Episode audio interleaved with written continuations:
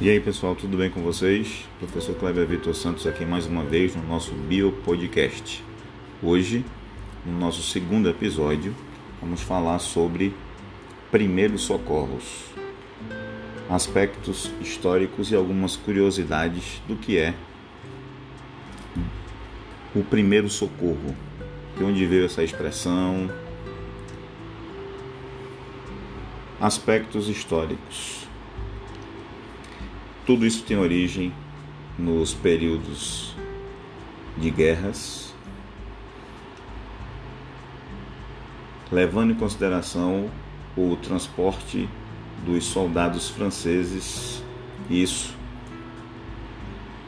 os estudos falam século 18 a filosofia adotada preocupava-se apenas no transporte, sem tratamento dispendido durante o trajeto. Agora, com o advento da Guerra Civil e a criação da Cruz Vermelha, esse modelo firmou-se como o mais adequado.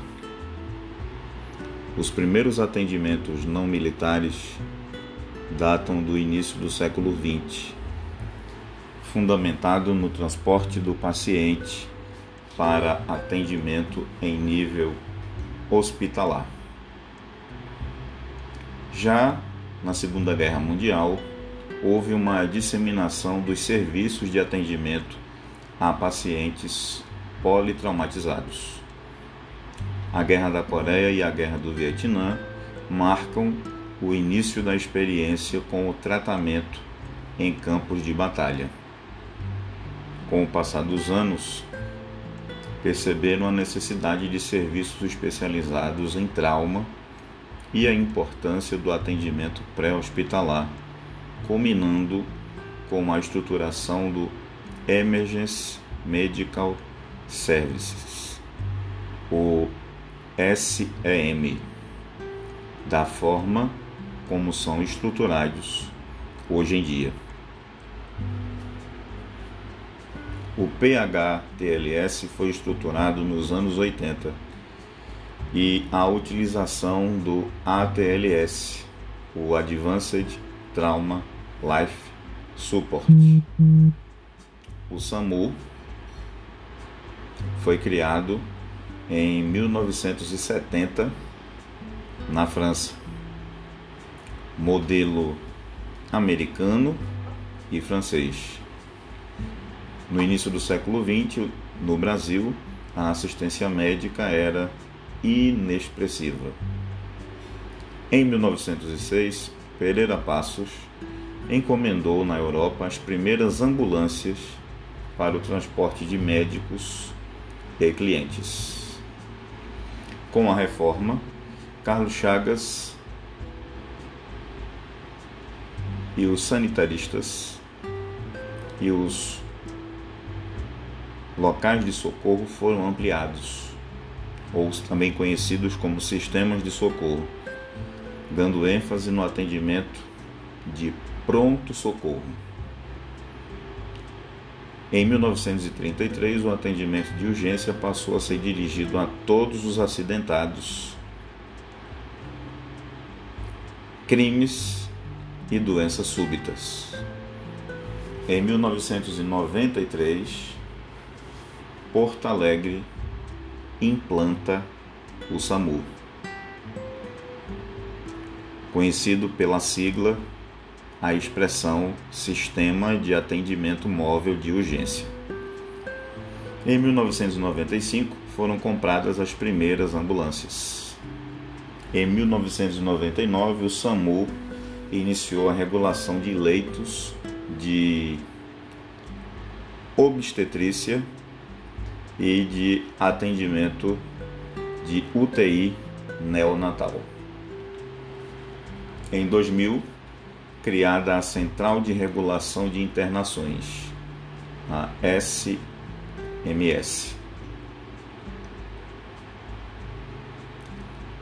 Em 2001, criada a Portaria Ministerial número 814, que regulamenta estes atendimentos por parte do SUS. Em 2002, criada a Portaria Ministerial de Saúde número 2048, que regulamenta todos os serviços de emergência, inclusive os móveis. E a partir do ano de 2003, o SAMU foi implantado de forma nacional. Impacto das urgências e emergências. É um cenário dramático para qualquer cidadão. A área de urgência e emergência constitui-se de um importante componente da assistência à saúde. Aumento de internação em UTI e de alta permanência hospitalar. Aumento de 30% no índice de anos potenciais de vidas perdidas, a APVP, em relação a acidentes e violências, enquanto, por causas naturais, essa taxa encontra-se em queda. Atualmente, as discussões sobre o atendimento pré-hospitalar e políticas de saúde baseadas em prevenção de riscos e aumento da qualidade de vida tornaram-se maiores em âmbito mundial.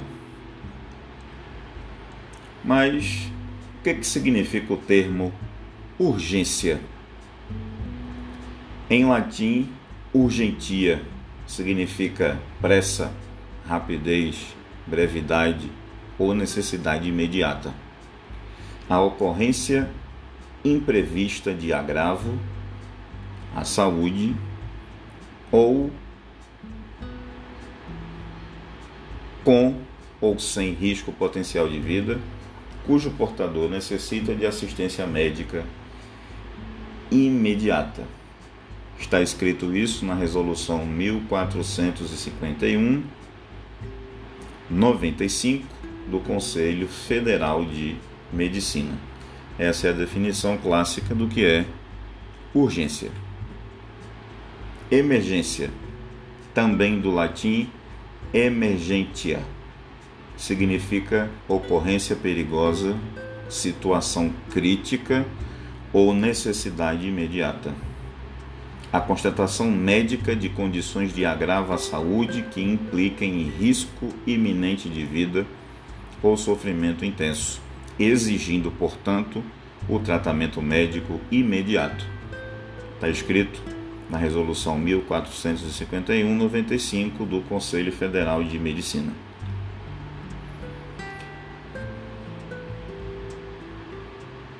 As principais causas de emergências e de urgências no Brasil.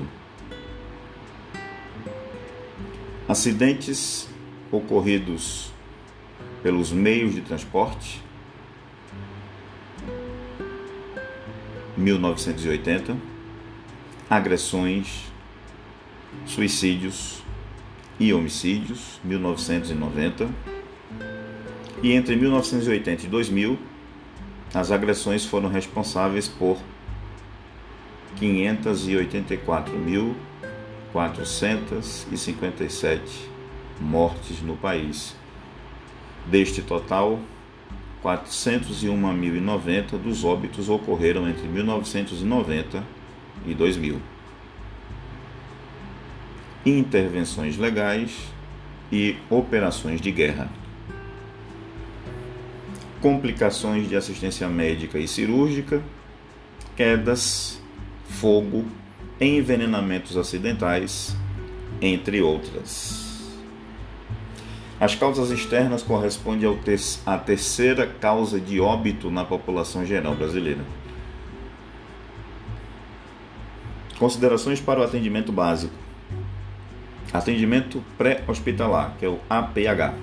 Qual é o seu objetivo?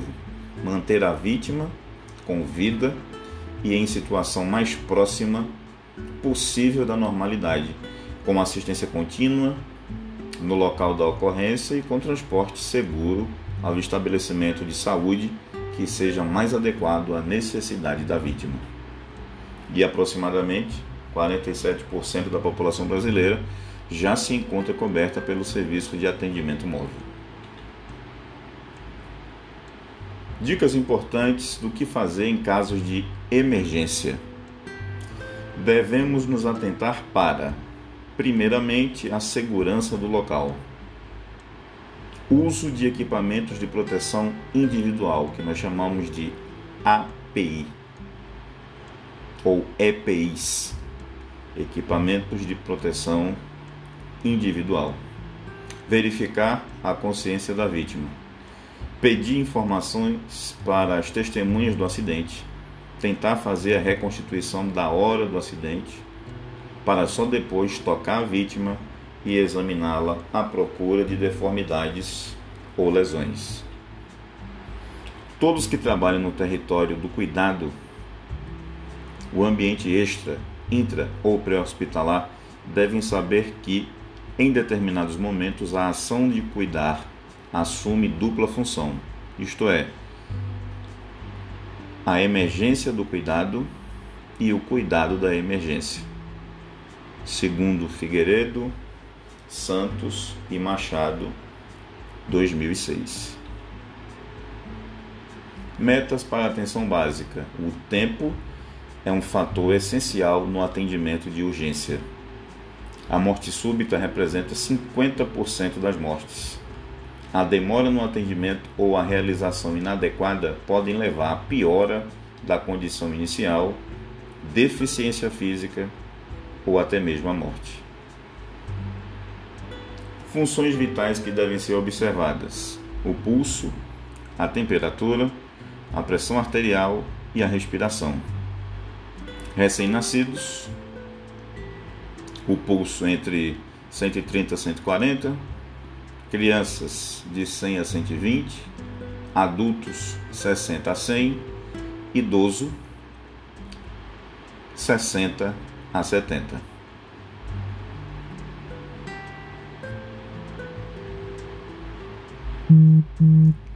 Pressão arterial, recém-nascidos 40 a 60, criança 20 a 26, adulto 16 a 20 e idoso de 14 a 18. Essas são as médias para estes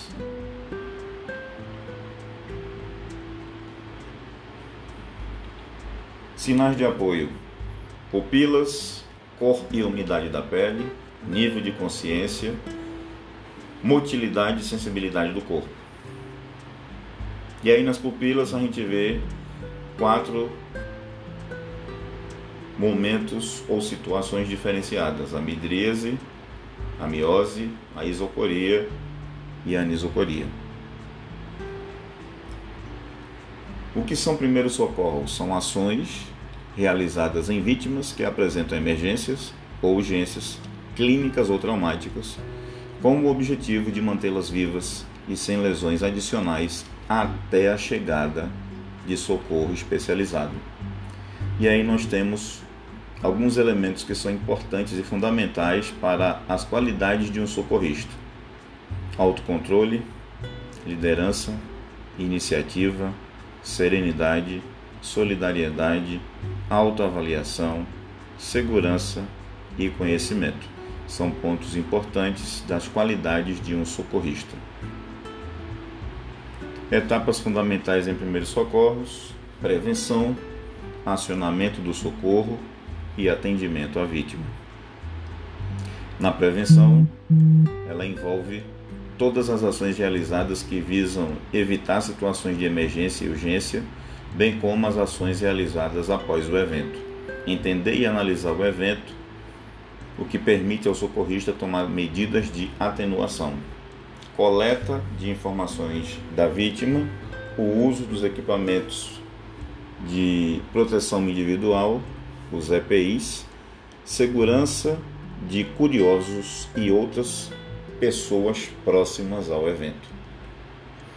Acionamento de socorro. Não dispomos de equipamentos e medicamentos avançados para o atendimento.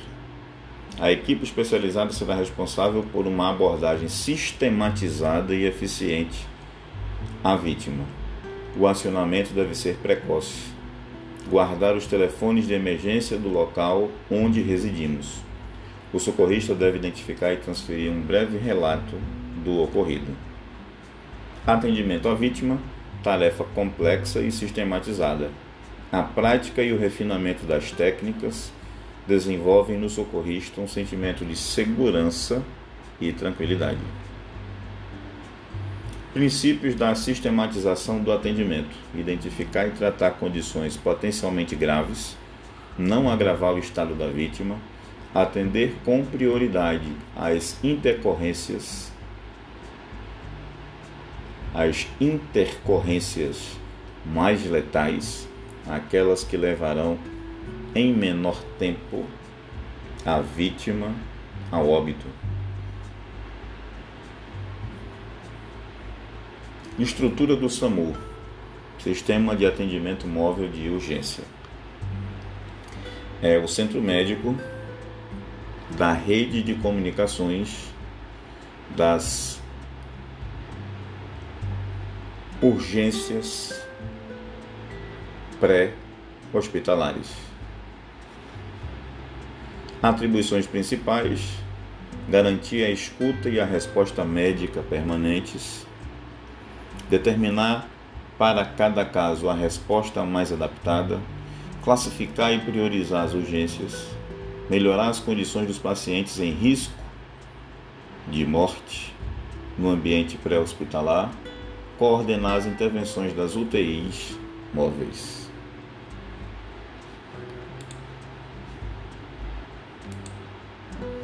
Assegura a disponibilidade dos meios de hospitalização pública ou privada adequada ao estado do paciente, preparando a sua recepção. Articula a resposta aos chamados com os demais profissionais que respondem às urgências: bombeiros, agentes de trânsito, policiais.